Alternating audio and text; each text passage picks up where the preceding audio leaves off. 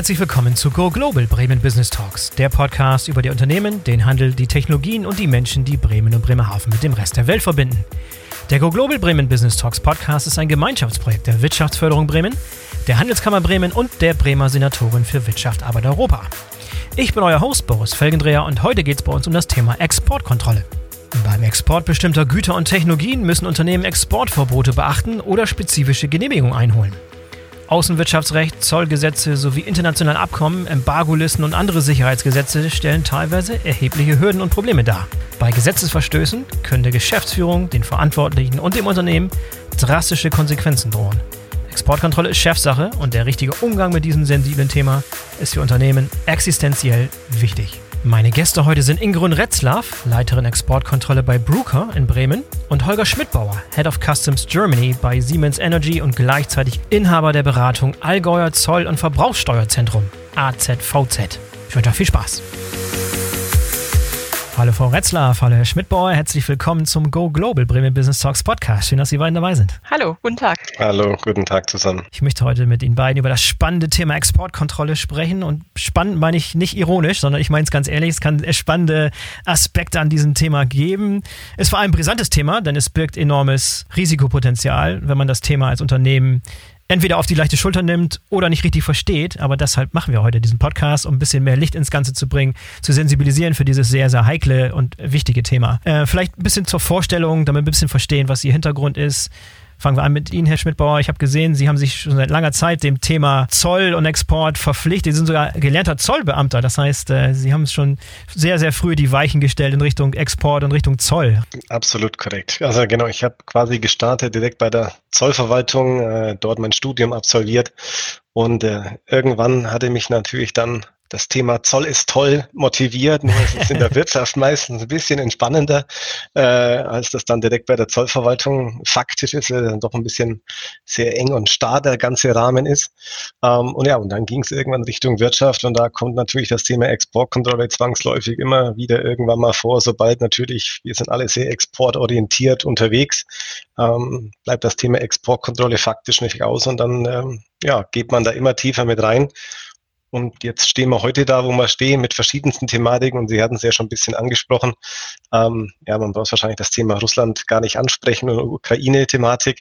Das ist natürlich das, was auch das Thema jetzt so ein bisschen überschattet. Aber man muss, glaube ich, auch ein bisschen aufpassen, dass man es dann nicht nur auf ein Feld runterbricht und sagt, okay, wir haben nur das Thema der Länder, sondern gibt es noch ganz andere Problematiken auch noch hinten drin. Und Frau Retzlaff, Sie kommen auch aus der Praxis sozusagen. Sie sind äh, bei Bruker und dort leiten Sie die Exportkontrolle. Was macht Bruker genau? Sie sitzen, glaube ich, in Bremen, richtig? Genau, wir sitzen in Bremen, sind aber auch weltweit tätig und äh, unser Main Focus hier in Bremen ist äh, der Herstellung von Massenspektrometern und da sind wir sehr viel im medizinischen und forschenden Bereich unterwegs, ähm, aber es sind natürlich auch Geräte, die für bestimmte Länder, äh, Hochtechnologie einerseits, aber eben auch von der Verwendung her ähm, Forschungszwecke, die man nur nicht zwingend unbedingt unterstützen möchte, auch interessant sind. Und von daher ist Exportkontrolle also eins der Hauptthemen bei uns, bevor wir also unsere weltweiten Kunden bedienen können und möchten. Zudem haben wir eine amerikanische Mutter und haben dann, wo, wozu wir vielleicht noch im Verlauf des Gesprächs kommen, auch ja, noch weitergehende noch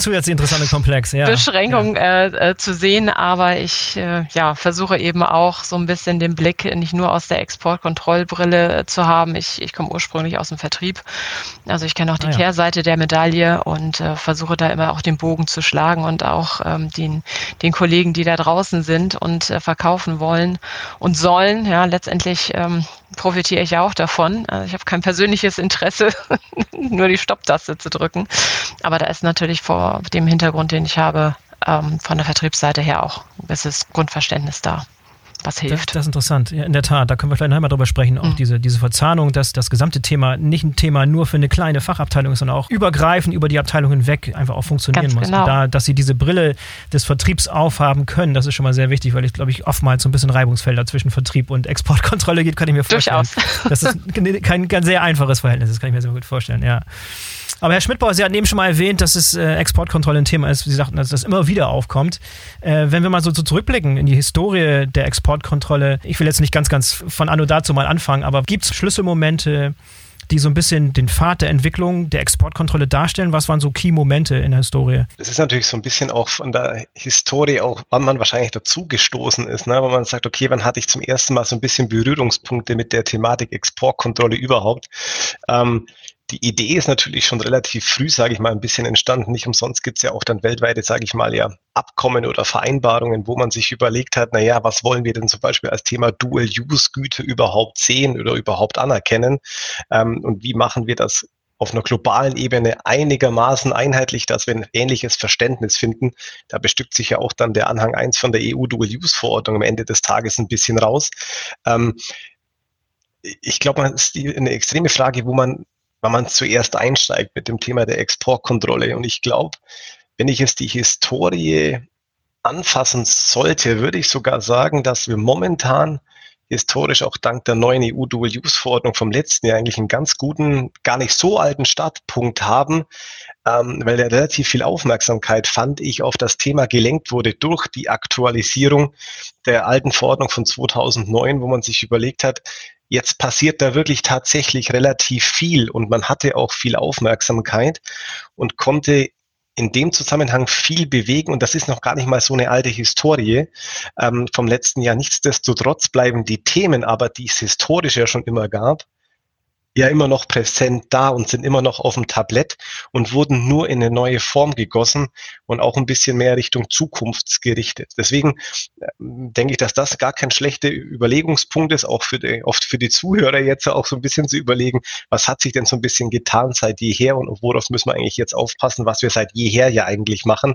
Nicht nur immer in dem Zusammenhang wenn wir kriegerische Aktionen irgendwo haben, weil da sind noch ganz, ganz, ganz viele andere Themen mit dabei. Mhm. Aber es ist richtig zu sagen, dass das Thema so ein bisschen in Wellen kommt wahrscheinlich, ne? auch ein bisschen abhängig da von der, von der Weltlage und von aktuellen Situationen. Jetzt glaube ich, dieser Krieg in der Ukraine war wieder so ein Ausschlaggeber, wirklich so ein Brennpunkt, der das Ganze nochmal hochgekocht hat. Würden Sie genau. auch sagen, Frau Retzlaff? Also ich denke, es, es wird tatsächlich immer durch das getrieben, was dann auch äh, in die Öffentlichkeit mal so richtig gelangt. Und wenn man jetzt nochmal ein Stück weiter doch zurückgeht, ähm, in die 80er Jahre, dann war es, denke ich mal, rein national äh, getrieben, das Thema Export Exportkontrolle sicherlich der ähm, Chemiewaffenskandal in Rapta in Libyen, wo also deutsche ähm, Chemieunternehmen ähm, nach Libyen geliefert haben und da also eine ähm, Chemiewaffenfabrik aufgebaut werden sollte und dann gerade mit der deutschen Geschichte das eine ganz unglückliche mhm. Verbindung natürlich war und da ist es glaube ich so in der jüngeren Vergangenheit zum ersten Mal so richtig ähm, breit äh, nochmal bewusst geworden. Danach, also da wurden erstmal rechtliche Maßnahmen ergriffen, danach ist glaube ich so in der öffentlichen Wahrnehmung das Thema äh, in der Versenkung wieder verschwunden und äh, die zweite große Welle war dann sicherlich 9-11, ähm, die nochmal das Thema auch Terrorismus mhm. massiv getrieben hat, wo wir also Stichwort personenbezogene Sanktionen, ähm, das, das nochmal extrem gepusht hat. Aber ich komme nur klassisch aus dem Außenhandel. Es hat lange nicht stattgefunden, weder in der Ausbildung, ähm, noch, äh, noch äh, im Unternehmen selber war es systematisch. Das war so ein bisschen ähm, stiefmütterlich. Äh, irgendwer bedient das Thema mit, äh, kümmert sich da so ein bisschen drum, Alibi halber.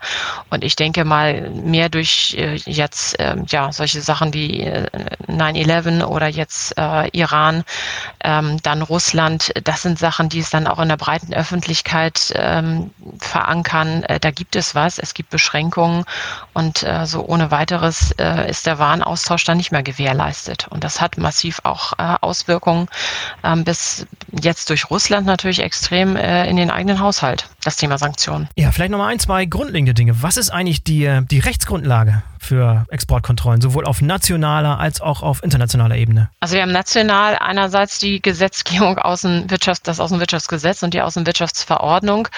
Und äh, auf, auf äh, EU-Ebene ist es dann eben, wie mehrfach jetzt schon erwähnt, die, die Dual-Use-Verordnung und letztendlich mhm. ganz international ähm, die UN-Sanktionen, die dann eben auch umgesetzt werden in nationales Recht. Also wir kommen da vom äh, ganz globalen auf, auf das ganz kleine national getrieben und da werden eben verschiedene Maßnahmen festgelegt. Letztendlich heißt es ja eigentlich ähm, aus dem Wirtschaftsgesetz, der Warenverkehr ist frei. Ah, und dann kommen ja. eben, ne? Aber, das, das aber, große genau, Aber ja. mit, mit den Einschränkungen. Und die da ganzen Sternchen, ja. Die ganzen Sternchen, ja. Bitte vorher lesen, bevor man liefert, genau. Ja, also wir haben also verschiedene Rechtsgrundlagen, die zusammenfließen und äh, die, die man dann beachten muss, also von national eben EU-weit und international. Vielleicht äh, auch eine ganz gute Überlegung, was Sie vorhin schon angesprochen hatten. Man darf dann da auch nicht ganz vergessen, wenn man jetzt eine amerikanische Mutter potenziell hat, da kann natürlich das Thema dann auch nochmal in eine ganz andere Richtung gehen. Dann hat man dann genau. zusätzlich nochmal eine Rechtsgrundlage, die man dann sich mit anschauen darf, was das US-Recht dann wäre. Also auch wenn man das, äh, die Frage stellt natürlich erst Richtung äh, nationaler Ebene, europäischer Ebene, kann natürlich das auch nochmal noch ganz anders geprägt sein, je nachdem, welchen Warenkreis man potenziell mit hat. Das heißt, das wird dann nochmal eine andere Herausforderung. Und dann kommt natürlich zwangsläufig, was wir vorhin auch schon mal kurz angesprochen hatten, das Thema mit raus. Mit welchen Abteilungen muss ich denn allen sprechen? Weil potenziell habe ich natürlich auch dann, um das so ein bisschen vielleicht aufzubohren, natürlich auch das Thema Einkauf plötzlich. Wenn der sich überlegt, okay, ich kaufe Handelsware jetzt direkt aus den USA, habe ich natürlich zwangsläufig potenzielles US-Recht. Das heißt, ich kann nicht nur sagen, ich gehe auf die nationalen Verordnungen los oder nationalen Gesetze, europäischen Verordnungen, sondern habe zwangsläufig dann noch internationale Gesetzgebung, die ich mich auch, ja, der ich mich auch widmen muss und potenziell sogar Genehmigungspflichten und sogar andere Behörden, an die ich mich wenden muss, wenn ich eine Genehmigung möchte. Also das ist deswegen, was Sie vorhin einleitend gesagt haben, Komplexität äh, können wir bieten. Also von dem her, wer noch einen Job sucht, äh, hier kann man, glaube ich, Komplexität finden, wenn man das möchte. Genau. Vielleicht ist es ja zur Einordnung ganz hilfreich, äh, äh, die klassischen 4Ws darzustellen, äh, die, die man eben betrachten ja. muss, wenn ja. es um die Exportkontrolle geht. Und daraus kann man sich dann vielleicht auch schon automatisch denken, wo die Betroffenheit für die Unternehmen sich dann darstellt. Das eine ist eben, was habe ich für Güter, für Waren? Damit ist eben tatsächlich nicht nur physische Ware gemeint, sondern auch Technologie dazu, also technische Unterlagen, als eben auch Software. Und die sind eben nach den unterschiedlichen Rechtssystematiken klassifiziert das jetzt mal ganz global zu halten. Also ich muss mir die Waren angucken, das ist das eine. Das nächste ist eben, wer ist mein Geschäftspartner? Und wie ähm, Herr Schmidt-Bauer richtig sagt, also es ist nicht nur vertriebsgetrieben, sondern ich muss gucken, auch auf der Einkaufsseite, wer sind da meine Geschäftspartner? Ich muss auch bei den Mitarbeitern gucken, wen stelle ich ein, ähm, wen habe ich als Dienstleister, also deswegen eher auch Geschäftspartner und nicht, nicht Kunde. Ich versuche das immer zu vermeiden, das darauf einzuschränken. Also das nächste W, mit, mit wem habe ich es zu tun, an wen, mit, mit wem halte ich Geschäftsbeziehungen das nächste ist eben, wohin liefere ich oder wohin unterhalte ich Geschäftsbeziehungen. Da haben wir eben länderbezogene Beschränkungen, wie eben im Moment ganz plakativ Russland. Und ähm, wenn ich bis dahin noch äh, mit grünen Häkchen durchgekommen bin, dann bleibt eben immer noch der letzte Punkt, äh, wofür? Also was mache ich mit dem, was geliefert wird oder was im internationalen Geschäft ausgetauscht wird, beziehungsweise zum Teil eben auch im Inland. Da darf man auch nicht ähm, äh, dem Irrtum unterliegen, ich mache ja gar keine Exporte, ich, mich betrifft das nicht. Nee, wenn es um, ja. um das, äh, mit wem unterhalte ich Geschäftsbeziehungen geht, dann können das auch inländische Personen sein, äh, die sanktioniert sind und äh, Russland ist auch so ein Thema. Wenn ich weiß, es, es geht äh, um eine Weiterlieferung nach Russland, dann dürfte ich auch nicht innerhalb Deutschlands liefern. Ja, also das, äh, da muss man eben auch aufpassen. Und wie gesagt, wenn, wenn alles äh, bisher grün war, dann ist eben die Verwendung äh, dessen, was ich äh, rausgeben möchte, auch nochmal entscheidend, weil das sind dann sogenannte Catch-all-Tatbestände, wo der Gesetzgeber sicherstellen will, ähm, dass, dass wirklich nicht äh, missbräuchlich ähm, die, die Dinge verwendet werden, die äh, im internationalen Handel ausgetauscht werden. Mhm. Und, und daraus, diese Information muss ich ja in der Exportkontrolle bewerten, um zu sagen, können wir machen oder können wir nicht machen. Und wer liefert mir die, im Unternehmen diese äh, Information und wer hat mit diesen vier Ws zu tun? Und daraus ergibt sich dann so die, die äh, interunternehmerische Verknüpfung, um es mal so zu formulieren. Vielleicht darf ich da einen Punkt, den ich sehr, sehr gut fand, ähm, was Frau Retzlaff da angesprochen hatte, auch nicht nur EU-weit oder auch nur weltweit zu schauen, wen habe ich denn als Kunde quasi, also mit wem agiere ich denn? Ähm, wir hatten es auch in der Vergangenheit schon mal einen, einen Treffer und das war sogar ein 100% Namenstreffer auf einer Sanktionsliste in einem europäischen Umfeld in der Lieferung, wo wir dann nur faktisch wieder rauskamen über das Thema Geburtsdaten und Personaldaten. Wer ist es denn tatsächlich? Und das ist, glaube ich, auch ganz spannend, äh, vielleicht auch den Fall mal zu hören, jetzt in dem auf der Plattform, wie wir es unterwegs sind, dass man wirklich sich tatsächlich auch richtigen Ei legen würde, wenn man das so benennen darf, wenn man auch auf europäischer Ebene dann quasi an jemand liefert, der auf einer Sanktionsliste steht, weil die Sanktionslisten sind ja per se ja personengetrieben und nicht, wo sitzt derjenige. Der kann ja auch theoretisch in Deutschland sein, wenn ich dem was verkaufe. Und das ist, glaube ich, echt ein wichtiger Punkt, was man sehr, sehr häufig vergisst. Das hatte die Frau Retzler vorhin auch angesprochen. Meistens ist so die Dinge, ah, ich verkaufe weltweit, klar schaue ich das dann an, aber was ich sonst tue, könnten ja auch Banken sein, die gelistet sind, mit denen ich nichts zu tun haben darf. Und das muss man, das fällt meistens hinten runter. Und bei diesem, mit wem agiere ich, mal so ein bisschen das Beispielthema aufzumachen. Ja, wer, wer ist das Zentralorgan, mit dem ich als Unternehmen interagieren muss, um all diese Informationen, Sanktionslisten und Vorschriften und so weiter zu erfahren und sicherzustellen, dass ich da auf dem richtigen Weg bin? Ist es das BAFA oder gibt es weitere? Was sind die Schnittstellen oder sind es verschiedene Schnittstellen, Frau Retzler? In der Tat verschiedene. Schön, schön wäre es, wenn es ja. einfach wäre. Also klar ja. ist erstmal das Zentralorgan in dem Sinne, dass das BAFA, das äh, Bundesamt äh, Wirtschafts- und Ausfuhrkontrolle, was dem äh, Bundeswirtschaftsministerium untergeordnet ist äh, und da angesiedelt ist. Ähm, aber auch da ist das häufige Missverständnis ähm, zwischen Zoll und BAFA. Der, der, Zoll ist ja wiederum dem Finanzministerium äh, untergeordnet. Also wir haben hier zwei Ministerien, äh, die da letztendlich mitmischen und jetzt die formale Außenwirtschaftsprüfung beispielsweise, die also ähm, relativ regelmäßig je nach äh, Risikoanalyse bei den Unternehmen auf der Matte steht und eben schaut, ob alles ordnungsgemäß äh, abgewickelt wurde. Das ist äh, kein, äh, kein Prüfer des BAFAs, der da dann bei mir vor der Tür steht. Und ähm, das muss ich dann eben äh, auch berücksichtigen in dem Fall, dass ähm, dass ich da also mit zwei unterschiedlichen Behörden zu tun habe. Die, die direkte Ausfuhr wird ja auch durch die Zollbehörden, durch das Hauptzollamt äh, dann kontrolliert. Also da muss man ähm, tatsächlich gucken, mit welchem Player hat man es zu tun. Die Genehmigungen selbst werden allerdings durch BAFA erteilt zum Teil aber im Zusammenspiel mit den dahinterliegenden Ministerien. Also wir haben genug äh, Fälle, die eben nicht ähm, autonom vom BAFA entschieden werden, sondern tatsächlich nach Berlin weitergehen. Und da kann es auch noch sein, dass im weiteren Verlauf das äh, Außenministerium mit eingeschaltet wird und äh, bei dem Thema Rüstung durchaus auch das Verteidigungsministerium. Also viele Köche, die im Brei rumrühren. Ja. Aber es das ist nur die Behördenseite, das ist ja das Spannende. das sind ja. noch nicht mal die interne, da waren wir noch gar Nein, nicht. das ist richtig. Ja, aber um das Ganze ein bisschen zu kategorisieren, Herr Schmidtbauer, vielleicht können Sie das übernehmen oder einmal kurz darstellen, was es denn für verschiedene Arten von Exportkontrollen gibt. Also ist nicht alles muss jetzt irgendwie hochgeschwappt werden zum Bundesministerium, sondern es gibt äh, sowohl Güter als auch Dienstleistungen in verschiedenen Kategorien und das ein bisschen so aufzuteilen, sodass nicht der Eindruck entsteht, als wenn alles irgendwie überhaupt Genehmigungen erhalten muss, richtig? Können Sie da vielleicht nochmal genau. das erklären, diese gesamte Kategorisierung der verschiedenen Möglichkeiten? Gerne. Also ich würde wahrscheinlich immer erstmal ein bisschen starten, was die äh, Frau Letzter vorhin auch schon angesprochen gesprochen hatte, äh, was möchte ich denn faktisch tun? Also sie hat ja vorhin diese 4W-Fragen ja faktisch schon mal angestellt.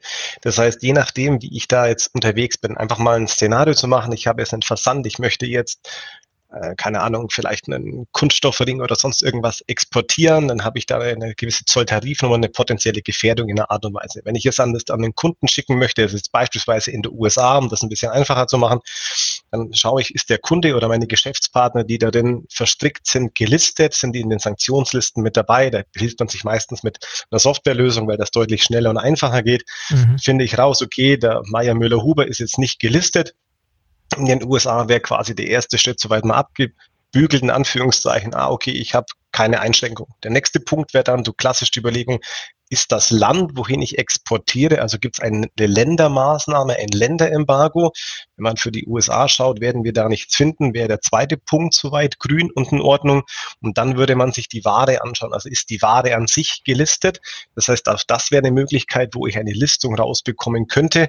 Dann schaue ich mir an, okay, was kann das Produkt technisch, dieser Kunststoffring beispielsweise, wenn das ist ein ganz normaler Kunststoffring vielleicht irgendwo ist, den ich vielleicht bei einem Spielzeug verwenden würde, ähm, dann ist da wahrscheinlich technisch, weil meistens ist die äh, ist der Anhang 1 eigentlich eine reine technische Natur, was da gelistet ist, werde ich da nichts finden, was da irgendwo dabei ist, dann wäre auch die Ware soweit in Ordnung, wo ich dann keine Listung finden würde aufgrund technischer Kriterien.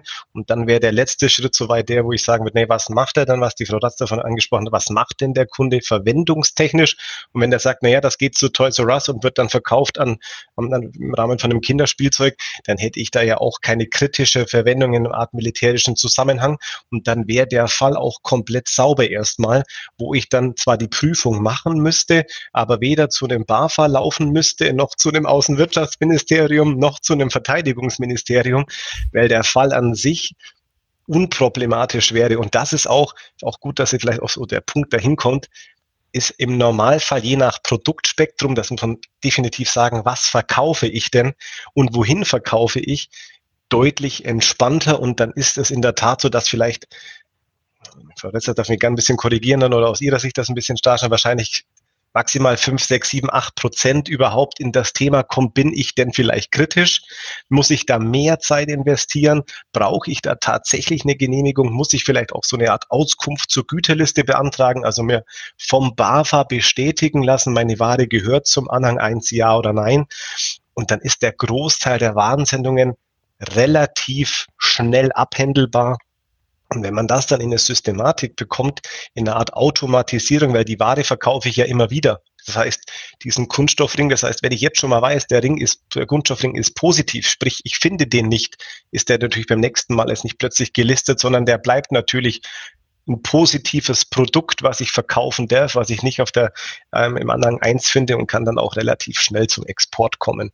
So dass es nicht jetzt ist, dieses Damoklesschwert, was man gerne aufmacht, ähm, vielleicht nicht über allen Waren ruht und auch nicht über jedem Export dann so dementsprechend oder so intensiv ruht, dass man hier schlaflose Nächte haben müsste.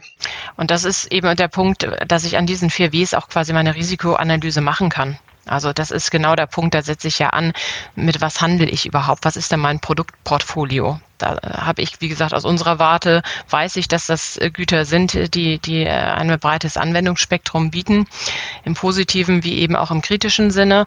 Ähm, aber tatsächlich, wenn ich jetzt ähm, mit, mit ganz, wenn ich Wollhandel bin und mit Wollknäulen handel, dann habe ich natürlich aus der Ware selber heraus kein großes Risiko. Aber ich müsste eben gucken, wem liefere ich denn drei Paletten Wollknäule? Wer ist denn da mein Geschäftspartner? Dürfte ich das? Ja, also das Risiko bleibt mhm. gleichermaßen hoch. Ähm, und ich muss eben auch schauen, wo sind denn tatsächlich meine Absatzmärkte. Also wenn ich im nahen Mittleren Osten hauptsächlich unterwegs bin, habe ich sicherlich ein anderes ähm, Risiko, als wenn ich jetzt äh, mich ausschließlich in Europa tummel. Also anhand ähm, dieser Analyse kann ich ja auch schon mal so ein bisschen schauen, äh, wo, wo muss ich tiefer graben und ähm, daran sieht man eben auch, mit wem muss ich im Unternehmen reden. Habe ich da Techniker, ähm, die mir dann behilflich sind zu sagen, habe ich hier eine Einreihung, ähm, Herr Schmidt-Bauer sprach es an, bei der Dual-Use-Verordnung, die Anhänge 1 und 4 sind relevant. Anhang 1 sind technische Parameter, die da ähm, mehrheitlich greifen. Da kann ich relativ schnell sagen, bin ich davon betroffen oder nicht. Also ich kann es vielleicht jetzt als Nicht-Techniker nicht ganz so schnell, aber ich habe äh, kundige Kollegen, die mir dann dabei behilflich sind. Also da kommt eben dieses Zusammenspiel auch der einzelnen Abteilungen ähm, zustande. Ja, wie kommen eigentlich diese Listen, vor allem auch diese Dual-Use-Güter und Verordnungen zustande? Da muss ja einiges an technisches Know-how auch einfließen, um bestimmt zu können, wir haben gerade diesen, das Beispiel vom Plastikring benutzt, was vielleicht ein sehr gutes ist der, der Laie will sagen, okay, ist ein Plastikring, aber der, der Spezialist, da muss man dann bestimmte Kenntnisse haben, um wirklich zu bestimmen, ob dieser Ring jetzt auch irgendwie bei der Herstellung von Nuklearwaffen eingesetzt werden kann. Wie funktioniert das? Was, wie in, funktioniert es in der Praxis, dass diese Liste mit den Gütern auch nicht ständig zu Diskussionsstoff führt zwischen Unternehmen, die genau wissen, wie der Ring verwendet wird und völlig harmlos ist, aber die Behörde, die sagt, es ist total risiko. Wo, wo, wie, wie entsteht das? Und ist da viel, viel Reibungsfläche und Grauraum auch zum Teil? Herr Schmidtbau? Also ich weiß nicht, ob man sagen kann, es gibt da keine Reibungsdiskussionen zwischen den verschiedenen Parteien. Also das wird das war eine rhetorische Frage. Ich weiß, dass es das gibt, deswegen gibt es ähm, Also ich, ich sage mal, vom Grundsatz her ist es eigentlich schon so, dass der Anhang 1 relativ gut beschrieben ist und technisch relativ gut darstellt, ab wann bin ich gelistet und wann nicht. Ich glaube, das größte Problem entsteht eigentlich da, wenn ich A, die Informationen nicht alle selber im Haus habe. Das heißt, ich habe nicht alle technische Beschaffenheiten da, was, welche Legierungen habe ich benutzt, welche Stahlanteile sind da vielleicht mit dabei, weil ich dann werkstofftechnisch Problematiken bekommen könnte und dann muss ich das ja von meinem Lieferanten abgreifen. Und dann liefert der Lieferant vielleicht nicht die Infos, die ich brauchen würde oder liefert ungenaue oder möchte keine Aussage treffen, um sich selber nicht in irgendeine Art und Weise auf ein graues Feld zu begeben. Äh, das ist eher die Problematik, die entsteht. Und natürlich, wenn ich dafür dann eine, Be eine Beantragung hätte oder eine Genehmigung fordern würde, kommt das BAFA zu mir und sagt, naja, gib mir die Details doch mit, aber die kenne ich ja nicht. Und das ist dann eher so das Problem, wo sich dann die, die Fragen drehen. Die, den Anhang 1 würde ich aus meiner Sicht, bin gespannt, wie es Frau Wessler so weit mitzieht, aber eher sagen, der ist schon relativ genau. Ja. Nur mhm. die, Info, die Infofindung ist eigentlich das Problem. Ja, also äh, an sich ist es relativ äh, äh, klar definiert. Das, das sagte ich, dann gibt es technische Beschreibungen. Äh, da werden bestimmte Werte genannt und entweder die erfülle ich oder die erfülle ich nicht und dann ist es eine Hop- oder Top-Geschichte. Ähm, aber tatsächlich die, die Infobeschaffung und ähm, weitere äh, Gefahr in Anführungszeichen ist es eben auch tatsächlich, wenn ich Kaufteile habe und mir diese Information von meinem Lieferanten beschaffe, äh, dann ist eben die Frage, wie äh, qualitativ hochwertig ist diese Auskunft oder nicht. Denn letztendlich bin und bleibe ich der Ausführer ja der Ware. Das heißt, ich bin letztendlich trotz allem auch dafür verantwortlich, äh, zu prüfen, ähm, ist es jetzt hier genehmigungspflichtig oder nicht. Und ähm, im, im, Zweifel kann ich mich nicht darauf verlassen und sagen, er war's, er, er hat mir die falschen Auskünfte geliefert, äh, der, der Lieferant, sondern ich muss dann auch eigentlich zumindest eine Plausibilitätsprüfung mal durchführen, ob das von der ähm, Einstufung her auch so hinkommen kann. Also völlig im Blindflug äh, bin ich da äh, nicht unterwegs und äh, kann auch da die Verantwortung eben nicht von mir weisen. Ich kann natürlich schon gucken, dass ich ähm, vertraglich meinen Lieferanten da irgendwie auch mit in die Pflicht nehme. Aber wie gesagt, für die Richtigkeit der Angaben den Ausfuhrbehörden gegenüber stehe ich als Ausführer dann auch gerade und ähm, von daher ist eigene Techn also im eigenen Haus äh, eine technische Expertise schon ähm, ziemlich wertvoll und, und wichtig. Ja. Gibt es so praktische, konkrete Beispiele vielleicht auch aus Ihrem Haus, wo es Unstimmigkeiten gab in Bezug auf, wie eine bestimmte, ein bestimmtes Gut eingesetzt werden kann, um mal diese Reibungsfläche darzustellen? Oder also ich, ich kenne es tatsächlich. Ja, ne, nee, gut funktioniert tut es nicht. Und in, ich habe ja nur auch schon, äh, schon in mehreren Bereichen gearbeitet, von der Chemie bis, bis eben auch Rüstung. Ähm, ich ich kenne es durchaus auch aus dem chemischen Bereich, dass sich da die Gelehrten über manche Themen durchaus streiten. Gibt es jetzt hier irgendeine Doppelkohlenstoff- äh, Bindung oder nicht. Oder ja, das sind dann solche Formulierungen, die in den Anhängen der Dual-Use-Verordnung ähm, gebracht sind. Wir gehen auch durchaus mit dem BAFA in die Diskussion. Also wir sind auch aktuell dabei, ähm, eine Einstufung auch zu überprüfen. Und da ähm, bin ich immer dafür, dass man äh, miteinander reden sollte und suche da auch den Kontakt. Und das hat auch in der Vergangenheit ganz gut geklappt, sich mit dem äh, zuständigen Referat im BAFA dann mal zusammenzusetzen und dass dann auch wirklich die Fachleute ähm, auf Augenhöhe diskutieren. Dann, dann schalte ich mich da auch als Exportkontrollfachfrau ein wenig zurück, weil da kann ich nicht unbedingt mitreden. Ich habe eine kaufmännische Ausbildung aber wenn die auf Augenhöhe äh, ihre Argumente austauschen können ähm, und äh, Erklärungen liefern können, dann ist es durchaus auch möglich, ähm, mit dem BAFA da auch zu einer Lösung zu kommen. Also das ist jetzt nicht per se, dass äh, Unternehmen einerseits und Behörden andererseits jetzt sich nur konfrontativ gegenüberstehen. Aber es ist, es ist dann schon ein etwas zäheres Ringen, ähm, was aber durchaus lohnenswert ist, da in die Diskussion dann auch mal einzusteigen ähm, weil auch, auch da kann man mit gewissen Argumenten sicherlich Überzeugungsarbeit äh, leisten. Kann ich soweit nur bestätigen. Die einzige Überlegung, wo halt meistens immer dabei ist, was dann so ein bisschen zu Verständnisproblemen, glaube ich, führt im Unternehmen, ist das, was dauert denn da so lange?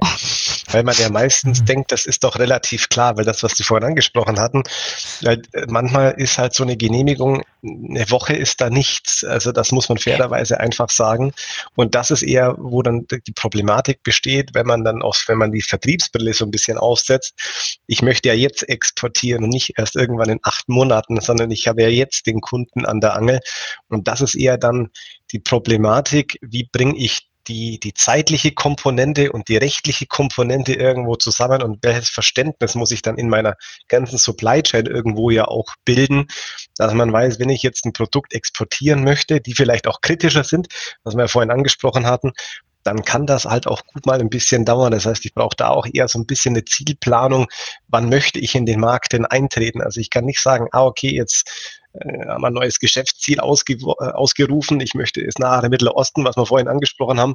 Jetzt im keine Ahnung, November meinen Umsatz verdoppeln, das kann bei manchen Produkten schwer nach hinten losgehen. Und das ist ja der Punkt, wo man dann in die Organisation das Thema einbetten muss. Wir sprechen ja fast ausschließlich die gesamte Zeit von Gütern, also von Produkten oder Teilen, Komponenten, die ausgeführt werden. Aber es gibt noch einen ganzen weiteren Bereich. Dienstleistungen, die ich anbiete an bestimmte Länder, fallen wahrscheinlich auch unter eine gewisse Weise von Exportkontrolle oder ist das ein ganz anderes Thema oder fällt es auch mit unter die Verantwortung der, der BAFA zum Beispiel? Was für Dienstleistungen ich an Personen anbiete, die auf Sanktionslisten stehen beispielsweise oder Dienstleistungen, die ich in Regionen anbiete, die, von Sanktionen betroffen sind. Also auch da gibt es grundsätzlich Einschränkungen, vor allem was ich schon angesprochen habe, richtigerweise, wenn ich gewisse Dienstleistungen anbieten möchte, ob ich jetzt, keine Ahnung, Finanzierungen da bieten möchte, also ein, ein Beispiel rauszuziehen. Und das ist zum Beispiel, ich, ich versuche äh, Support zu leisten, nennen wir es mal Support, was immer das alles auch mit sein mag, dass eine gewisse Person, Organisation an eine Finanzierung beispielsweise rankommen würde, die Person aber gelistet ist, dann wäre das zum Beispiel auch keine Aktion, die ich machen dürfte, die dann quasi unter den äh, Verordnungen auch unter Bestrafung oder Genehmigung oder komplett halt unter dem Verbot stehen würden. Das heißt, auch da muss man am Ende des Tages ein bisschen aufpassen, was ich da tatsächlich tue ähm, und ob ich da auch äh, regelmäßig dann auch die Ideen alle umsetzen kann, die da so eine Firma haben kann, wo man noch Geschäft oder noch Umsatz generieren kann. Ähm, das heißt, auch da ist die Verstrickung relativ weitreichend am Ende des Tages, weil ich natürlich die Dienstleistungen klassisch, wenn man das jetzt von dem logistischen Flow sieht, dann nochmal ein bisschen anders betrachten muss und anders stoppen muss, wie bei einem Warenausgang am Ende des Tages. Das heißt, auch das ist unternehmerisch von der prozessualen Struktur nochmal eine Herausforderung, weil ich dann den, den letzten Point of No Return, sage ich mal, komplett anders steuern muss, weil ich ja nicht sagen kann, ich stoppe im Worst Case beim Warenausgang. Das gleiche, was Sie mit Technologie vorhin ein bisschen angesprochen hatten, weil die kann ich theoretisch per E-Mail verschicken oder auch auf einem Cloud-Server zum Download zur Verfügung stellen, was ja auch mhm. eine gelistete äh, Aktion je nachdem wäre oder sein könnte. Das heißt, ich muss dann unternehmerisch auch nochmal ganz anders steuern aus der Exportkontrollabteilung raus, wo setze ich den Blocker oder meinen Prozess auf, dass ich vorher Bescheid weiß, was passiert. Wo wir, da wir dann viel mehr Selbstdisziplin, weil, weil die Verlockung wahrscheinlich groß ist, so Dinge wie eine Dienstleistung in einem sanktionierten Land anzubieten. Kann man vielleicht die Hoffnung haben, das fliegt irgendwo unterm Radar, weil es ist keine Ware, die ich beim Zoll anmelden muss, die offensichtlicherweise genau. nicht in das Land exportiert werden darf. Ich glaube, da gibt es noch ganz, ganz viel Grauräume beziehungsweise Versuchung der bewusst und unbewusst. Ne? Also ja, ja, viele haben es ja. auch selber nicht auf dem Radar, es fliegt unterm Radar, es ist weniger greifbar. Hier kommt natürlich auch ein bisschen das Thema ähm, IT, Zusammenarbeit mit der IT dann auch äh, mit rein, ja, also die nächste mhm. äh, Abteilung, mit der wir uns ähm, dann auch konstruktiv auseinandersetzen, ähm, plus auch das Thema natürlich äh, Kundendienst, ähm, Service, Wartung äh, etc., mhm. also was unter das Stichwort technische Unterstützung dann fallen würde, was eben auch genehmigungspflichtig sein kann, wenn es eben im Zusammenhang mit gelisteten Gütern ist. Also auch da muss ich dann schauen, wenn ich meine ähm, äh, Servicetechniker rausschicke, ähm, brauchen die vielleicht für ihre Tätigkeit dann eine Genehmigung. Plus, wir haben eben auch den neuen Umstand, also aus deutscher Perspektive nicht neu, aber jetzt auch in der Dual-Use-Verordnung verankert, technische Unterstützung im Inland, aber ich habe eben ausländische Personen, denen ich entsprechende Kenntnis zukommen lasse. Also auch das muss man wieder berücksichtigen, wenn ich sage, ich habe ja keinen Techniker, der im Ausland rumfliegt, ja, kann aber auch tatsächlich äh, eine Fallkonstellation sein in Bezug auf gelistete Güter, wenn ich Kenntnisse dazu hier im Inland weitergebe äh, an ausländische Personen. Ja, vielleicht kann man also, mal ein aktuelles Beispiel, was ja gerade im Raum steht, der Krieg in der Ukraine vielleicht als ein bisschen als Anlass nehmen, der aus meiner Sicht vielleicht auch ganz, ganz neue Dimensionen von solchen Sanktionen ja auch erreicht hat, wenn ich an Oligarchen, Yachten denke und alle mit den Dinge, was gerade passiert, was irgendwie so auch Neuland ist.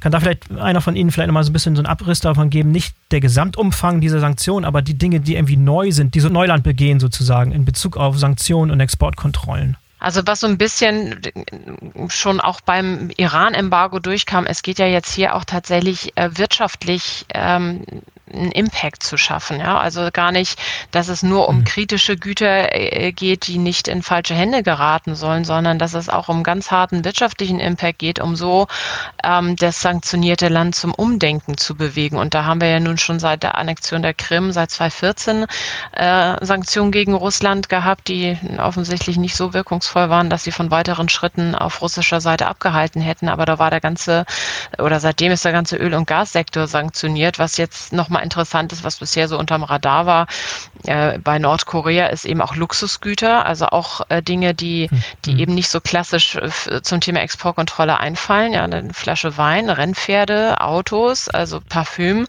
Dinge, wo man sagt, naja, das ist ja per se jetzt nicht kritisch.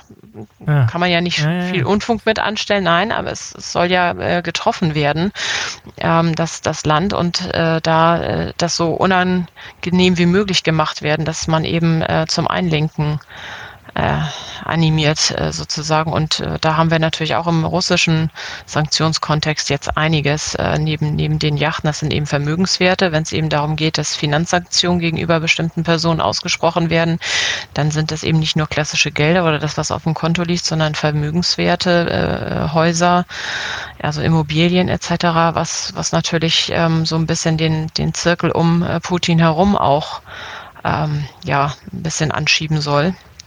Was Herr. Schmidt war von Ihrer Seite noch Ergänzung? Vielleicht, was da halt auch, hm, vielleicht mit dem ganzen Gesamtkontext ein bisschen halt auch, was Sie ja schon sehr gut dargestellt haben, einfach so ein bisschen die Überlegung, was glaube ich auch neu mit war, weil rein faktisch reden wir immer noch von einem Teilembargo. Also wir haben ja noch kein komplettes Totalembargo, also wir dürfen ja faktisch immer noch theoretisch liefern.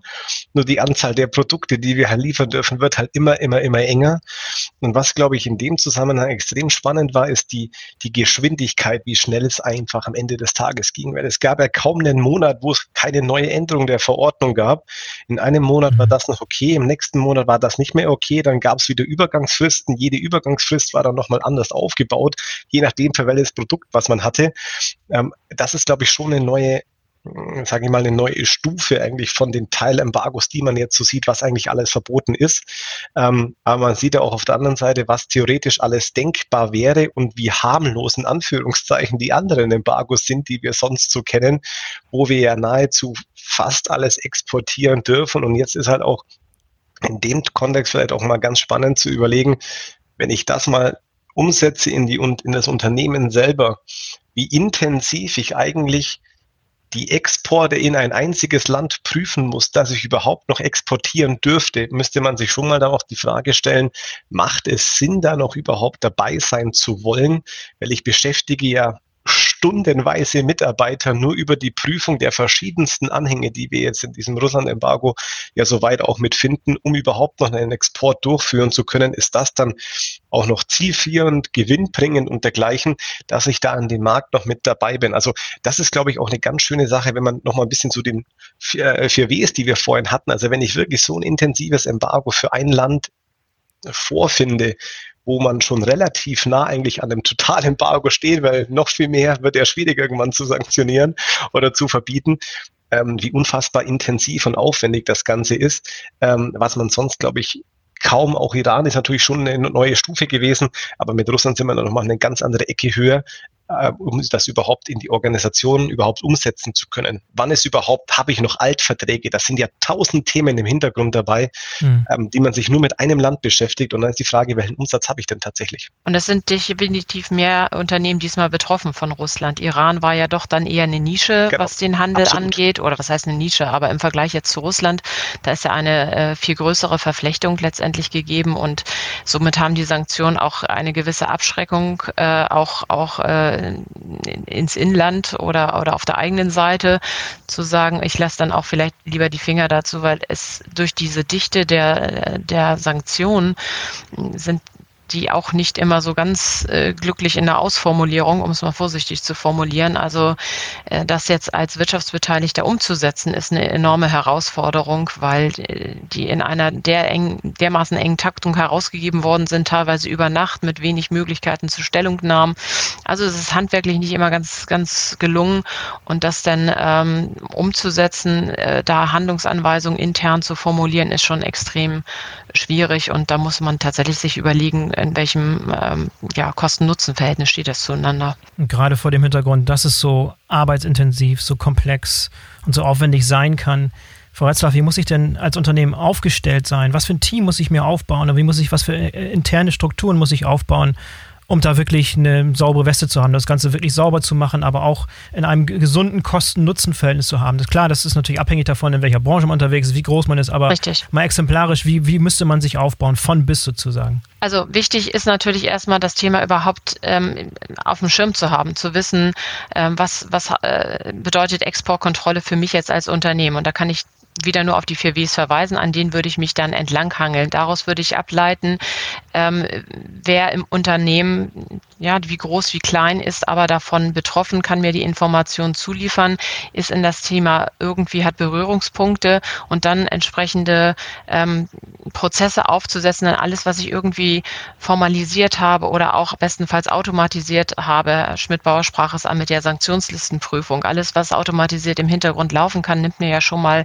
große Arbeit ab. Und wenn ich mir einmal mein Geschäft so strukturiere und auseinandernehme und dann eben daraus Prozesse ableite, ähm, dann stelle ich damit ja sicher, dass mir äh, erstmal nichts durchrutscht, ähm, dass ich nicht jedes Mal neu überlegen muss. Und der dritte wichtige Faktor ist ja einfach auch diese Compliance, die ich intern aufbaue, nach außen den Behörden gegenüber zu zeigen. Denn das wichtigste Ziel muss ja sein, wenn mir doch ein Verstoß passieren sollte, und das kann ich nie ganz ausschließen, weil überall sind Menschen am Werke und ähm, eine hundertprozentige Sicherheit gibt es nicht, dass ich aber sagen kann, ich äh, war mir des Themas bewusst, ich habe mich darum gekümmert und mhm. hier ist es einfach ein Arbeitsfehler, weil ein Mensch, der an dem Thema gesessen hat, irgendwie ein, ein Blackout hatte. Ja, da ist keiner von uns äh, gefeit. Ja, man, man weiß, äh, 1 plus 1 ist 2 und manchmal kommt irgendwie doch 3 raus. Ähm, dass man eben nachweisen kann, es ist kein Organisationsfehler, sondern ich habe mich der Thematik angenommen. Also Arbeitsfehler versus Organisationsfehler, das ist eben auch das Thema ähm, fahrlässig oder Vorsatz. Nehme ich es einfach mhm. bedingend in Kauf und sage, ach, wird schon nichts passieren, hat, ähm, ja, hat ja schon immer geklappt und war noch nie ein Thema? Oder habe ich mich mit dem Thema strukturiert auseinandergesetzt, Maßnahmen ergriffen, die waren vielleicht nicht immer ganz optimal, aber ich bin zumindest an dem Thema dran. Und dann muss ich eben zusehen, dass tatsächlich die Exportkontrolle immer so frühzeitig wie nötig, wie möglich eingebunden wird. Wenn ich ein neues Projekt starte, wenn ich äh, einen neuen Geschäftspartner ausgrabe, wenn ich äh, selbst einen Mitarbeiter einstelle, also mhm. überall mhm. dann frühestmöglichst mit der Exportkontrolle in Kontakt treten und sagen, das habe ich vor, was ist aus deiner Sicht zu beachten, weil wir haben ja alle im Unternehmen unsere Brille auf, das ist ganz klar. Das erwarte ich auch nicht, dass, ähm, dass jemand meinen Job Job genauso gut ausfüllen kann, weil dann wäre ich ja überflüssig. Wir sind eine beratende, unterstützende äh, Funktion. Wir sich, sollen sicherstellen, dass das ähm, Geschäft ähm, abgesichert läuft und wir da keine Verstöße haben. Und äh, man muss eben nur in die Tagesschau gucken, auch gerade im Bremer Umfeld, ähm, im Russland-Kontext äh, gab es da jetzt schon den einen oder anderen Fall ähm, das schneller als einem lieb ist, ist man dann in der, in der Presse und äh, da kann auch der Faden ganz schnell weitergesponnen werden. Wer hatte mit wem Kontakt? Dann stehen da die, die Kollegen vom Zoll auf der Matte und gucken sich die Geschäftsunterlagen ja. näher an. Und wenn man dann sagen kann, wir haben hier Prozesse, wir prüfen, Exportkontrolle ist immer mit eingebunden, ähm, dann ist man schon mal auf der sicheren Seite. Dann kann man nie hundertprozentig ausschließen, dass vielleicht doch irgendwas schief geht, aber dann ist man da im, im Bereich der, der Fahrlässigkeit, dann ist es ein, eine Ordnungswidrigkeit Zeit ein Bußgeld. Das ist nicht schön, äh, möchte man auch nicht haben. Aber äh, wenn wirklich von der Staatsanwaltschaft ein Vermittlungs äh, Ermittlungsverfahren startet, äh, das möchte man, glaube ich, gar nicht erleben. Ja, da vielleicht nochmal, was konkret gibt es für strafrechtliche Konsequenzen? Das geht natürlich auch von bis, von kleinen Bußgeldern bis hin zu richtig heftigen Strafen. Und wer ist im Unternehmen im Zweifel verantwortlich dafür? Es kann Geschäftsleitung sein, es kann aber auch einzelne Mitarbeiter vermutlich sein. Ganz genau. zu schweigen von, von der Reputation und von all den, den Schäden, die am Unternehmen selber Richtig. entstehen, auch Schäden, die zum Beispiel dem ganzen Land entstehen, ja. ja. Solche Skandale, wie Sie haben das Beispiel von, von der Libyen-Giftgas-Situation angesprochen, da vielleicht nochmal, was sind die Konsequenzen, mit denen Unternehmen rechnen müssen? Einfach auch nochmal darzustellen, dass es hier kein, kein Kinderspielplatz ist, es ist kein, kein Kindergeburtstag, sondern wirklich, es, es drohen wirklich harte strafrechtliche Konsequenzen, wenn man die Sache nicht richtig macht. Genau. Was gibt's da? Wie sieht die Spanne aus? Bußgelder von, von wenigen Euro, wenigen hundert Euro bis eben Haftstrafen. Und die Haftstrafen erstrecken sich dann tatsächlich ähm, oder können sich auf alle äh, Personen erstrecken, die an, an der Tat, äh, um die es dann geht, beteiligt waren. Ich meine, das der, der deutsche Gesetzgeber hat ähm, das Thema zur Chefsache erklärt und hat gesagt, äh, wenn man also genehmigungspflichtige Waren ausführt, also in dem Moment, wenn ich einen Genehmigungsantrag stellen will, muss ich auch einen sogenannten Ausfuhrverantwortlichen bestellen und das muss mhm. zwingend ein Mitglied der Geschäftsführung sein, damit eben nicht irgendwie ein Bauernopfer äh, auf, auf Sachbearbeiterebene äh, vorgeschoben werden kann, sondern die Organisation obliegt schon der Geschäftsführung. Die kann natürlich nicht operativ das Tagesgeschäft leiten. Das kann also dann delegiert werden an Exportkontrollbeauftragte. Ähm, die Verantwortung in letzter Instanz ähm, bleibt natürlich dann schon bei der Geschäftsführung, aber jeder Mitarbeiter hat natürlich im Rahmen seiner äh, Pflichtverantwortung ähm, damit zu spielen. Und wer da also seiner Pflicht nicht nachkommt, ähm, der ist dann genauso haftbar oder wer sich dann auch den, den Vorgaben widersetzt. Und dann kann es auch natürlich arbeitsrechtliche Konsequenzen haben. Das eine ist die, die strafrechtliche Seite oder die, die offizielle Seite. Es kann dann aber natürlich auch in Einzelfällen zu arbeitsrechtlichen Konsequenzen kommen und es gibt natürlich auch zivilrechtliche Konsequenzen ähm, meinen Geschäftspartnern gegenüber, wenn ich äh, da natürlich auch vertragsbrüchig gewesen bin. Also es nimmt ja auch immer weiter zu, dass in Verträgen die Exportkontrollklauseln immer länger werden. Also ich verpflichte mich natürlich auch mit Unterschrift sowohl auf, äh, auf der einen als auch auf der anderen Seite zur Einhaltung dieser Vorgaben und da kann ich eben auch noch zivilrechtlich äh, in Regress genommen werden. Und wie gesagt, der Reputationsschaden, das ist natürlich immer schwer zu quantifizieren. Vielleicht noch eine Idee dazu, das hat die Frau Letzer vorhin auch schon angesprochen, weil da ist das Thema auch Organisationen der Richtung vertragliche Konstitution oder vertragliche Zusammenstellungen am Ende des Tages, ähm, dass man auch Richtung Lieferant, auch vertragsseitig, auch die Rechtsabteilung mit reinbezieht, so sagt, okay, was muss ich denn als Lieferant vertraglich so ein bisschen Organisation nochmal beleuchtend, organisatorisch zwingend liefern? Also welche Informationen verpflichte ich ihn auch zivilrechtlicher Art, was ich liefern muss, um dann sowohl den Informationsfluss sicherzustellen, aber auch aus der Ausgangsseite gegenüber meinem Kunden potenziell zu sagen, wie verwendest du denn die Ware, um diese verwendungsbezogene Exportkontrolle auch vertraglich irgendwo in den Rahmen einzubetten? Was machst du denn mit den Produkten, um dann auch diese Thematik schon vertraglich ein bisschen abzufedern?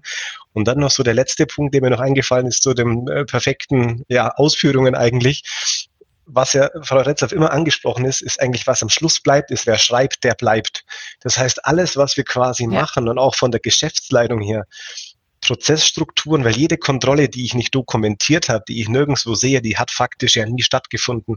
Das heißt, alles, was dokumentiert ist, alles, was ich an Prozessbeschreibungen habe, ob man das jetzt IKS, ICP so ganz hochtrabend nennen oder ob wir das Arbeitsbeschreibung nennen oder Prozessbeschreibung, ist am mhm. Ende ja ein bisschen egal, in Anführungszeichen, weil das ICP ist ja nichts anderes wie das, was ich tagtäglich tue. Und wenn ich da einen strukturierten Prozess habe und da auch darstellen kann, wer macht wann, wo, wie, was, wer hat welche Prüfung vorgenommen und das auch prozessbezogen für jeden Export, dann komme ich immer, und das hat sie ja auch perfekt dargestellt, eigentlich zu der Überlegung, ich habe es nicht ein strukturelles Problem, weil dann hätte der Chef ein Problem, also der ganz oben aus der Geschäftsleitung, sondern eher ein Arbeits Thematik oder Arbeitsproblem, dass man eben versucht hat, eine E-Mail zu schreiben, nebenzu noch zu telefonieren. Dann ähm, hat er noch die Schule angerufen oder sonst irgendwas und es ging dem Kind nicht gut oder sonst irgendwas, dass man halt dann auch zu einer Situation kommt, wo man sagt, okay, das ist halt jetzt ein Arbeitsverschulden aus Grund XY, aber die Struktur stimmt. Und dann kommt man im Regelfall eigentlich von diesen, und das hat sie ja auch schon dargestellt, aus diesen strafrechtlichen Konsequenzen relativ gut raus, wenn man sich die Thematik ja schon mal überlegt hat und nachweisen kann, hier, da steht schwarz auf weiß, wie wir das faktisch tun wollen. Und das ist, glaube ich, ein ganz, ganz wichtiger Punkt, wo man hinkommen muss, so als organisatorisches Thema.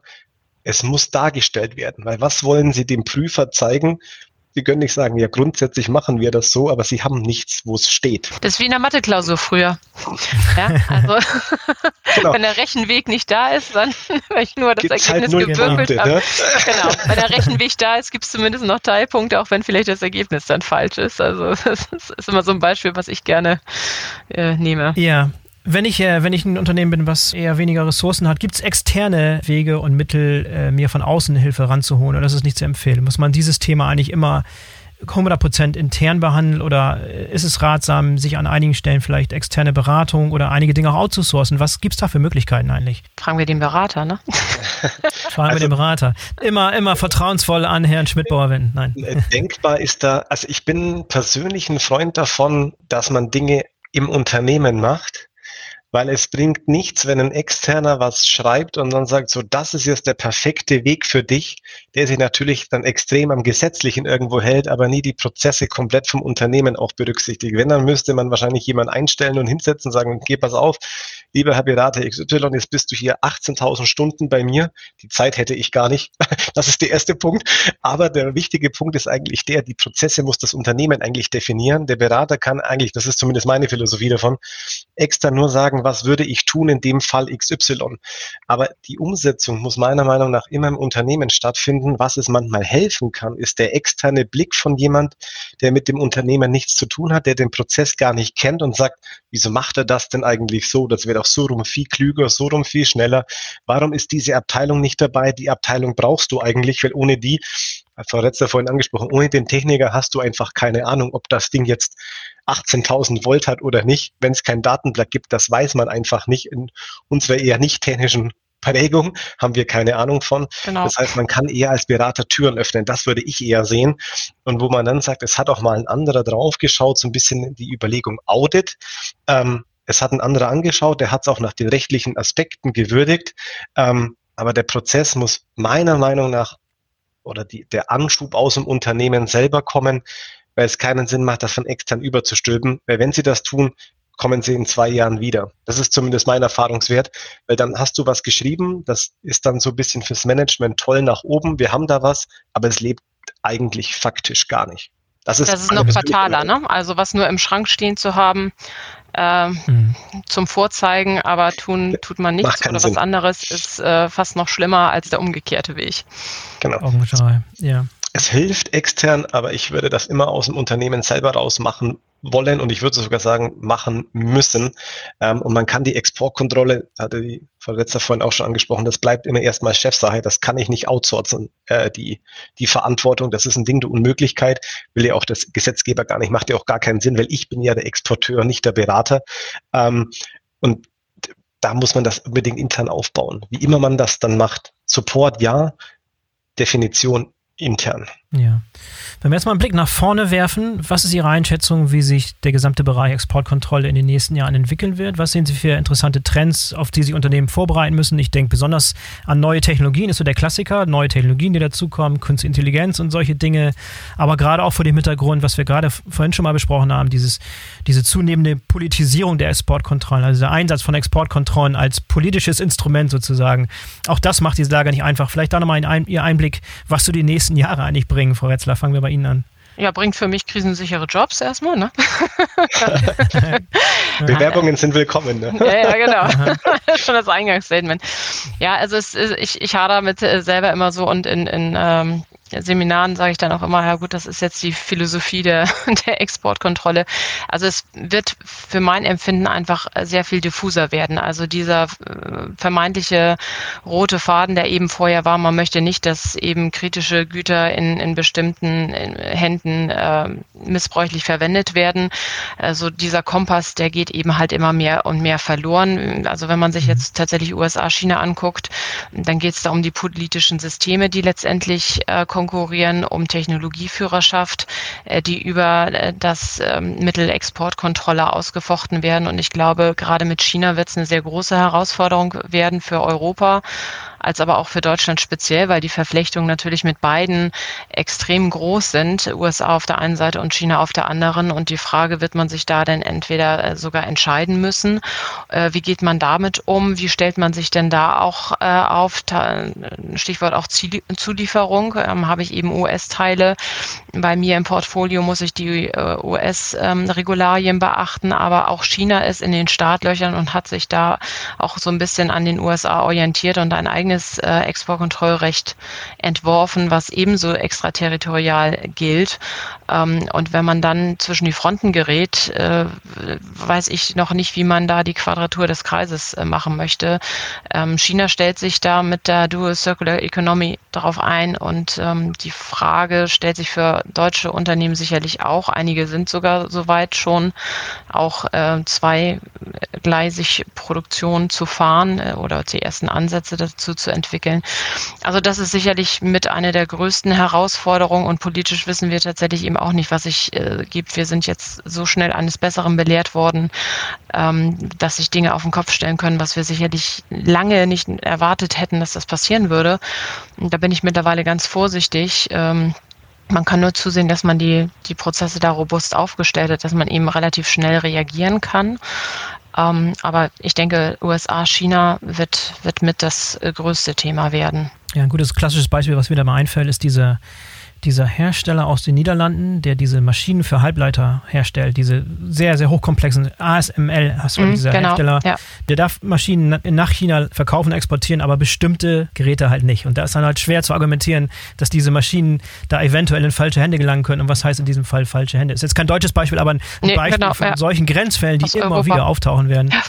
Genau, ja. korrekt. Und wie das dann eben für, für Unternehmen auch handelbar sein soll. Und wir kommen natürlich mit immer mehr Themen aus der Hecke, äh, Stichwort Lieferketten, Sorgfaltspflichtengesetz etc., wo sich mhm. auch dann die mhm. Dinge vermengen. Jetzt brauchen wir auch noch Menschenrechtsbeauftragten äh, im Unternehmen, ähm, wo, wo man vielleicht auch gucken kann, wo kann man die Dinge vielleicht zusammenfahren, weil äh, es in, um Compliance im, im Allgemeinen geht und zu prüfen, wir haben jetzt bei uns so immer das Stichwort Know Your Customer. Hier ist es dann uh, Know Your uh, Oder Supply Chain etc. Also wo hat man auch da verwendungsbezogen oder ne, wie mache ich Due Diligence etc. Welche Kenntnisse habe ich im Unternehmen über Geschäftspartner, um es mal so etwas globaler zusammenzufassen? Wie nutze ich gemeinschaftlich diese Informationen auch, weil auch das ist so ein Thema, die Behörden rechnen immer das Wissen im Unternehmen insgesamt zusammen und ob es über meinen Schreibtisch individuell gegangen ist, ist dann äh, nicht, nicht wirklich die Frage. Also da kommen viele äh, Themen noch auf äh, Unternehmen zu, wo ich mich frage, ja, der eigentliche Geschäftszweck war ja jetzt auch nicht unbedingt äh, ein Sammelsurium an Beauftragten zu beschäftigen, ja, sondern genau. eigentlich anderer Geschäftszweck. Herr Schmidtbauer, noch weitere Ergänzungen zu, zu Trends oder Entwicklungen, die Sie sehen, die noch nicht genannt wurden? Kann, kann man eigentlich fast genauso unterschreiben. Ich glaube halt, dass es immer schwieriger wird und das also die Frau Retzlaff eigentlich schon perfekt angesprochen, dass wir uns irgendwann wahrscheinlich am Überregulieren sind, in Anführungszeichen.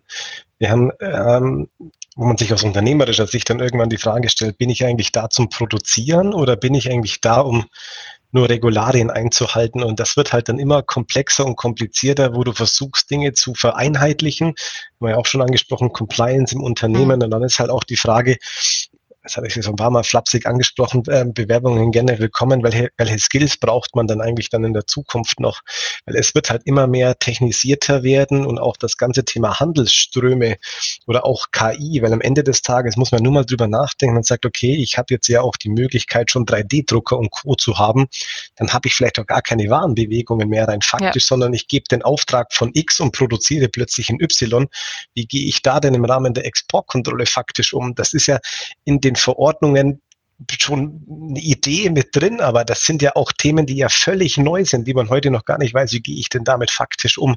Und ich glaube, dass das aufgrund der Technologisierung schon eine neue Dimension bekommen wird. Und das Thema, das hat Frau Retzer auch schon vorhin angesprochen, das Thema IT und die, das Bindeglied zur IT wird immer höher werden.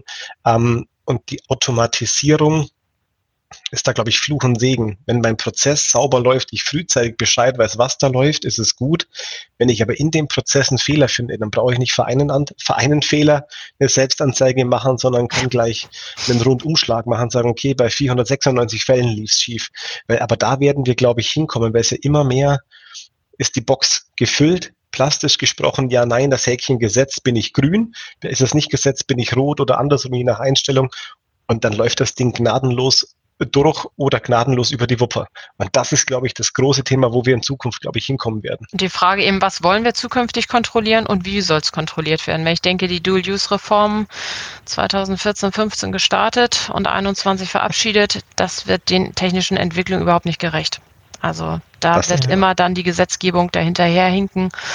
Ähm, und ja, man will das alles kontrollieren, aber tatsächlich äh, ne, Überwachungstechnologie etc., das sind immer neue Techniken, die eben in vielfältiger Hinsicht genutzt werden können. Und wie will ich das alles äh, unterm Deckel halten und monitoren? Also das äh, ja. Und wenn erstmal das ganze Thema Algorithmen noch weiter Fahrt aufnimmt, ja. Dual Use von Algorithmen, die ja. für einen Zweck ja. komplett harmlos daherkommen, können für einen ganz anderen Zweck ganz anders eingesetzt werden. Und dann ist die Frage, habe ich das exportiert? Wurde es zufälligerweise geklaut, genutzt oder wie auch immer?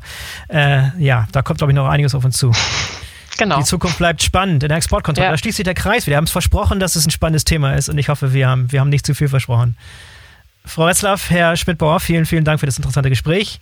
Ich werde noch weitere Links in den Shownotes dazu packen, denn ich weiß, dass da noch ein großer Bedarf herrscht an Informationen. Die Handelskammer Bremen und Wirtschaftsförderung Bremen haben immer wieder interessante Inhalte, Seminare, Webinare, Live-Veranstaltungen. Also ich glaube, der Informationsbedarf ist, ist groß, wenn man sich so die Beteiligung an den, an den bisherigen Veranstaltungen angesehen hat. Lasse ich dazu noch ein paar Informationen in den Shownotes. Aber vielen Dank schon mal für Ihre Zeit heute und für die Ausführungen zu diesem sehr, sehr spannenden Thema. Sehr gerne. Herzlichen Hat Spaß Dank. gemacht. Dankeschön. Vielen Dank. So, das war der Go Global Bremen Business Talks Podcast zum Thema Exportkontrolle.